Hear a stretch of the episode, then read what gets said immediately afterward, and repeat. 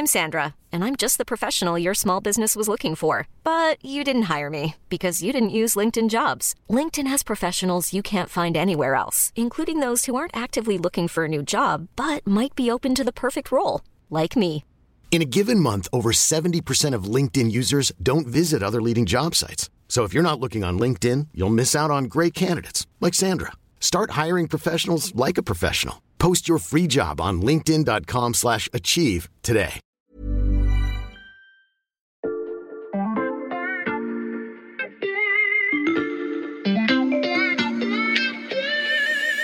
Vous avez compris ce que la droite veut faire euh, pour choisir son candidat, c'est qu'elle s'est mal exprimée. Pour l'instant, il est devant, mais euh, c'est loin d'être fait. euh, Le match n'est pas encore remporté. Quoi. Dans cette partie de petits chevaux, comme dans la plupart des jeux de société, il y a des écueils à éviter pour ne pas revenir à la case départ.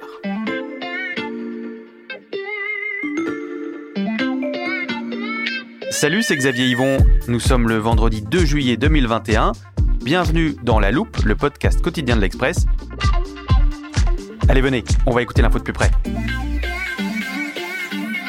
Si vous êtes amateur de jeux de société, comme moi, vous savez qu'il ne faut jamais crier victoire et chambrer ses adversaires trop tôt. Aux petits chevaux, par exemple, on peut avoir réussi à sortir tous ses poulains de l'écurie et malgré tout se faire doubler par un concurrent. Alors, vous me voyez venir avec mes très gros sabots. La course des petits chevaux de cet épisode, c'est en fait évidemment la course à l'Elysée. Le plateau de jeu, c'est la droite. Et les joueurs que l'on suit de près s'appellent Xavier Bertrand, Valérie Pécresse et Laurent Wauquiez, largement réélus dans leurs euh, régions respectives dimanche dernier. L'un d'entre eux est déjà engagé dans la partie, les deux autres ont encore les dés en main, et le vainqueur pourrait bien être le prochain président de la République. J'accueille dans le studio de la loupe Paul Cholet. Salut Paul. Salut Xavier. T'étais fort toi aux petits chevaux? Pas mal, mais moins bon que les trois dont on va parler. Paul, tu es journaliste au service politique de l'Express et tu as analysé les résultats des ténors de la droite qui se sont donc présentés au régional. On va les passer à la loupe par ordre alphabétique pour plus d'équité dans cette partie. Durant cette campagne, je vous ai dit la vérité. J'ai été clair, sans rien vous cacher de mes intentions. Ce résultat me donne la force d'aller à la rencontre de tous les Français. Vive les Hauts-de-France, vive la République et vive la France. On vient d'entendre Xavier Bertrand, réélu donc euh, dans les Hauts-de-France avec plus de 52% des voix.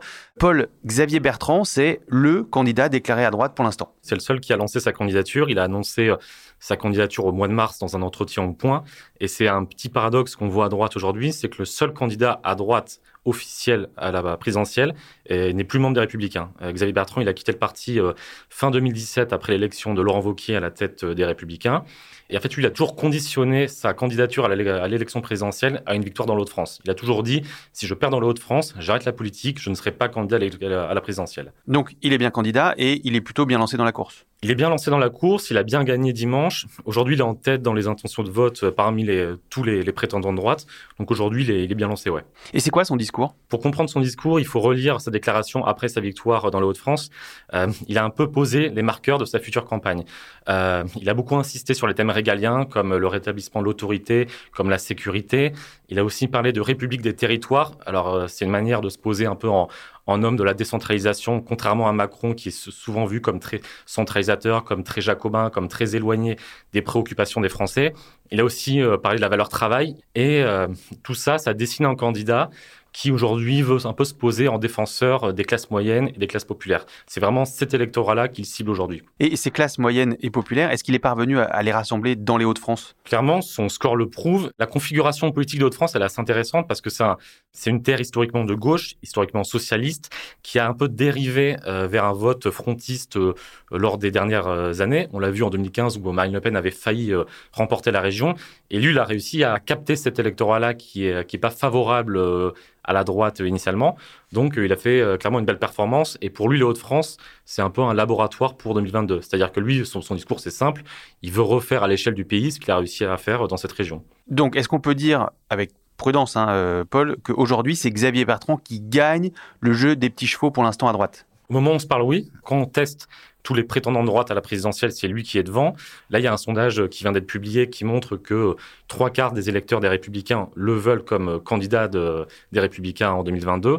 Donc pour l'instant, il est devant, mais c'est loin d'être fait. Euh, le match n'est pas encore euh, remporté. Quoi. Et c'est pour ça qu'on va continuer notre tour d'horizon des poids lourds de la droite qui ont marqué des points au régional. Les franciliens ont reconnu en moi une femme d'ordre, une femme libre, une femme fière de servir sa région et son pays. Ce soir, une équipe de France, de la droite et du centre a émergé dans les régions. Nous avons une grande responsabilité et j'y prendrai toute ma part. Notre deuxième concurrente s'appelle Valérie Pécresse. Elle, elle l'a emporté en Ile-de-France avec près de 46% des voix, soit un meilleur score qu'aux précédentes régionales en 2015. Elle est donc aussi bien lancée dans la partie Paul. Ouais, elle a fait vraiment une belle perf dimanche. Euh, ce qui est intéressant avec Pécresse, c'est qu'elle était candidate dans une région très macroniste. Juste pour rappel, en 2019, la liste LRM fait 33% des voix, ce qui est un gros score, et elle a réussi à assécher ce vote-là euh, dans ce scrutin, puisque Laurent Saint-Martin, qui était le candidat de la majorité présidentielle, fait un score très faible, il fait moins de 10% au second tour, ce qui est assez ridicule. Donc elle a vraiment réussi à capter ce vote-là et en même temps, elle a battu la gauche au second tour avec 12 points d'avance sur Bayou. Donc en fait, elle bat la gauche, elle bat LREM, donc elle a pareil. Elle sort de cette campagne avec des atouts dans sa manche. Et est-ce qu'elle, elle est clairement sur la ligne de départ pour 2022 La stratégie de Pécresse a toujours été de dire je franchis les et les unes après les autres. Donc elle s'est euh, d'abord elle était candidate au régional.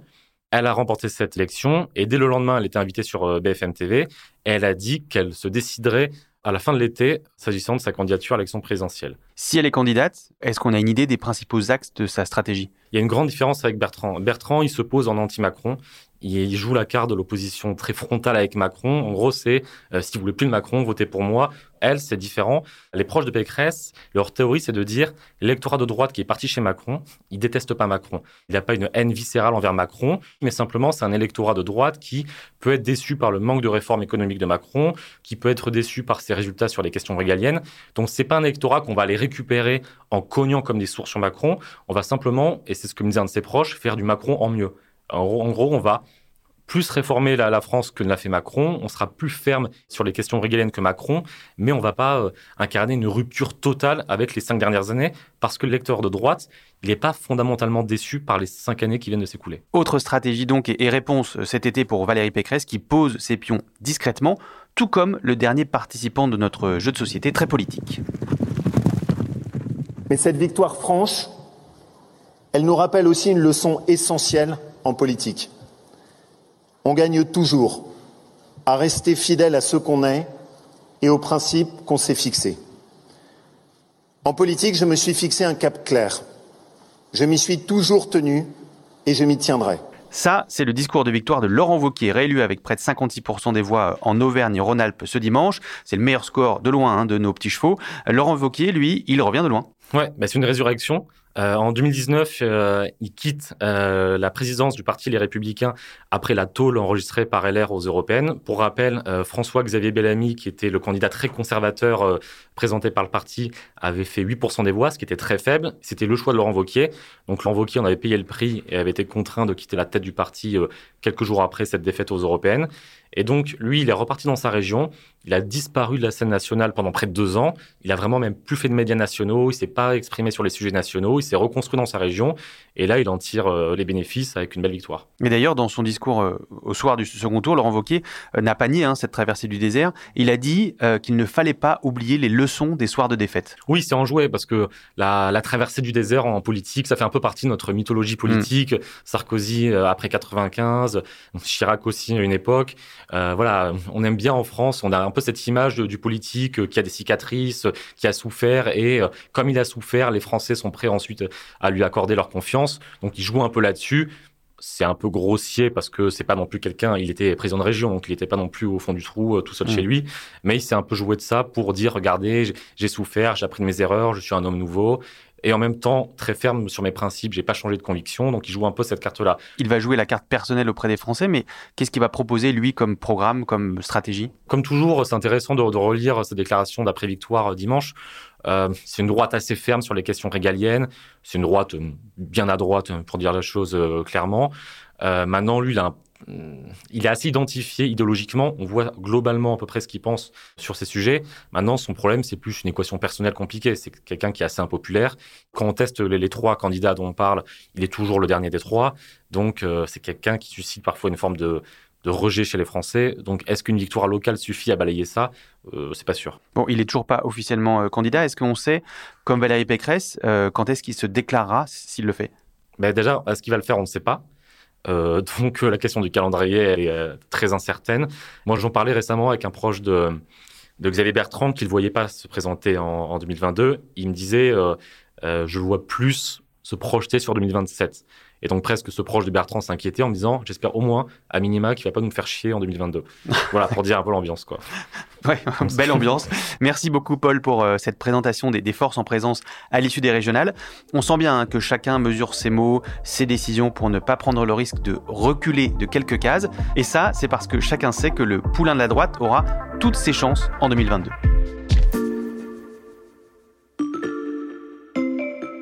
En écoutant les discours de Xavier Bertrand, de Valérie Pécresse et de Laurent Wauquiez après les élections de dimanche dernier, on a remarqué un élément de langage quasi identique.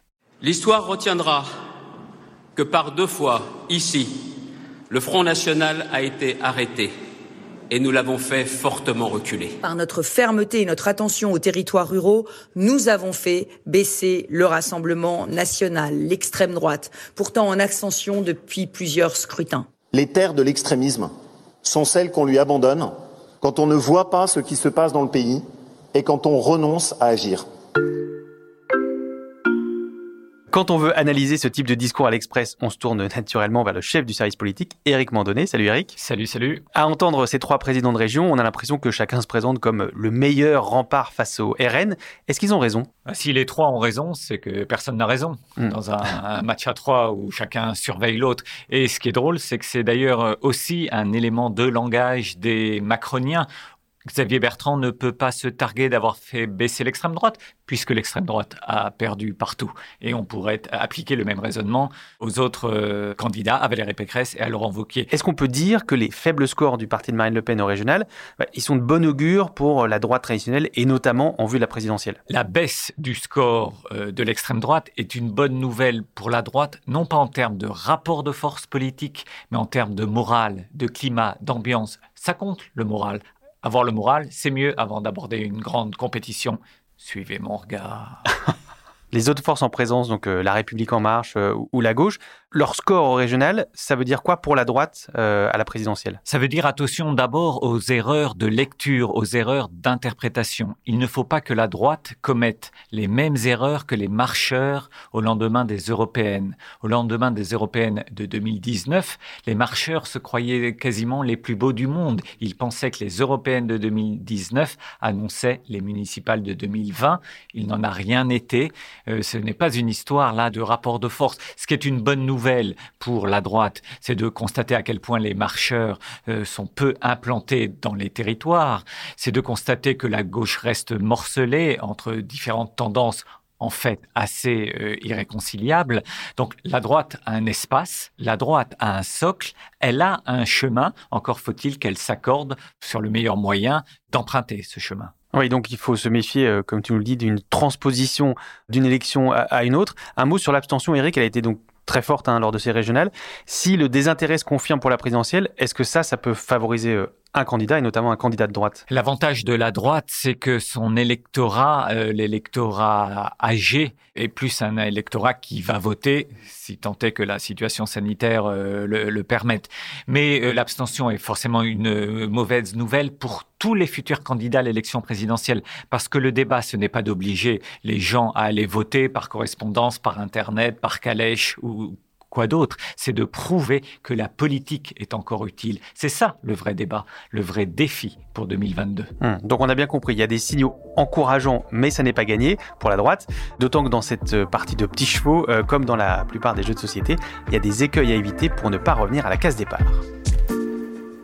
Alors quand on joue Eric, c'est bien de connaître les règles à l'avance, et là le moins qu'on puisse dire à droite, c'est que c'est pas très clair. Si vous avez compris ce que la droite veut faire euh, pour choisir son candidat, euh, c'est qu'elle s'est mal exprimée. Effectivement, on n'y comprend rien. Il y a euh, la logique du parti, celle de Christian Jacob, qui ne veut pas entendre parler du mot primaire, mais qui accepte plus ou moins maintenant un système de départage et qui s'est fixé un calendrier qui est déjà contesté. Le calendrier, c'est novembre parce que euh, Christian Jacob a ressorti ses archives et c'est souvent en novembre, précédant l'élection présidentielle, que la droite désigne son candidat.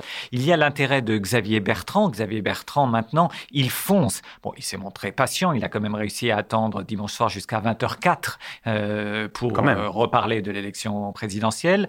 Et du coup, comme euh, Xavier Bertrand accélère, les autres c'est ça, hein, dans une course de chevaux, chacun surveille l'autre euh, pour essayer de l'emporter à la dernière minute, mais ça ne veut pas dire aller le plus vite possible. Donc Valérie Pécresse temporise, euh, Laurent Vauquier temporise, mais l'important pour la droite, c'est de définir une méthode, et on voit que le débat depuis le début de la semaine est de plus en plus confus entre ceux qui voudraient presque une conférence de consensus, un mot qui veut pas dire grand-chose, pour expliquer qu'on s'enferme dans une pièce, et tant qu'on s'est pas mis d'accord sur un candidat, on sort pas. C'est un conclave en fait. Oui, oui c'est un conclave. Le problème, c'est qu'il faut qu'ils se mettent d'accord d'ici mars ou avril, et donc le temps presse. Mais qu'il y ait une saine concurrence entre les uns et les autres, ça paraît normal.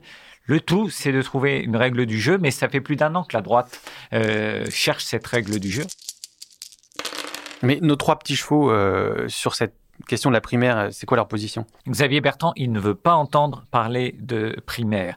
Valérie Pécresse et Laurent Vauquier, ils veulent une primaire. Ils ont failli même exprimer ensemble ces dernières semaines euh, la, volonté d'avoir une primaire pour obliger Xavier Bertrand à venir. Leur pari, c'est que s'il y a une primaire, tout le système euh, médiatique s'intéresse à la primaire, il y a des débats, les projecteurs sont braqués là-dessus, et que Xavier Bertrand ne peut pas rester en marge de la primaire. Le raisonnement de Xavier Bertrand, c'est exactement la même chose, sauf que c'est exactement le contraire, comme disait le capitaine Haddock. Donc Xavier Bertrand, il dit, s'il y a des primaires sans moi, il n'y a pas de primaire. Il affirme haut et fort aujourd'hui qu'il ne participera pas à une primaire. Pour le moment, c'est vraiment le poker menteur. Oui, ça ressemble à des luttes fratricides et ça, pour la droite, c'est un très mauvais souvenir. Les droites fratricides, on a connu ça dans le passé, effectivement, à chaque fois. Ça n'a pas toujours empêché la, victoire, d'ailleurs. En 1995, la campagne avait été d'une violence inouïe entre Jacques Chirac et Édouard Balladur. On se balançait des affaires. Euh, c'était vraiment une boule puante par jour et la droite a fini par gagner. Hmm. Donc la concurrence, elle est un tout petit peu tout de même euh, cadrée, n'empêche pas la victoire, mais le climat de haine l'empêche. Effectivement, la primaire de 2016 n'avait absolument pas entraîné la défaite de la droite. Ça, c'est une réécriture de, l'histoire. Si François Fillon n'avait pas eu ses affaires, la primaire serait aujourd'hui le modèle que euh, la droite revendiquerait d'avoir euh, quasiment inventé. Donc l'ambiance, ça compte éviter la haine, oui. Jouer la concurrence, oui aussi. Hum, tu viens de parler de François Fillon. L'échec de 2017, c'est un autre traumatisme dans l'histoire de ce parti. 4 millions d'électeurs à la primaire, 25% dans les sondages, et puis, on l'a rappelé, une affaire judiciaire, et la fin qu'on sait, élimination euh, au premier tour, condamnation en justice, preuve que rien n'est jamais joué en politique comme aux petits chevaux, euh, je vous le disais. Merci Eric. Merci Xavier. L'analyse de la course des petits chevaux de la droite et tous les autres sujets de l'actualité, vous pouvez bien sûr les suivre sur le site de l'Express et aussi désormais dans une nouvelle newsletter qui vient tout juste d'être lancée. Alors pour nous en parler, qui est mieux que Eric Scholl, le directeur de la rédaction. Salut, c'est Eric Scholl. Eric, cette newsletter s'appelle le 7. Pourquoi le 7 Parce que c'est tous les matins dans votre boîte aux lettres à 7 heures, les 7 infos qui comptent pour la journée et puis 7 minutes pour lire cette lettre. Donc c'est rapide et vous avez le meilleur. Il suffit d'aller sur le site de l'Express et vous y abonner. Un rendez-vous d'infos euh, à ajouter au programme de votre journée donc, en plus de la loupe bien sûr. Si cet épisode vous a plu, vous savez ce qu'il vous reste à faire. Euh, parlez-en autour de vous, mettez-nous des étoiles sur vos plateformes et n'oubliez pas de vous abonner sur Apple Podcast, Deezer ou Podcast Addict par exemple. Cet épisode a été fabriqué avec Louis Coutel, Margot Lanuzel, Mathias Pengili et Lison Verrier. Retrouvez-nous lundi pour passer un nouveau sujet à la loupe.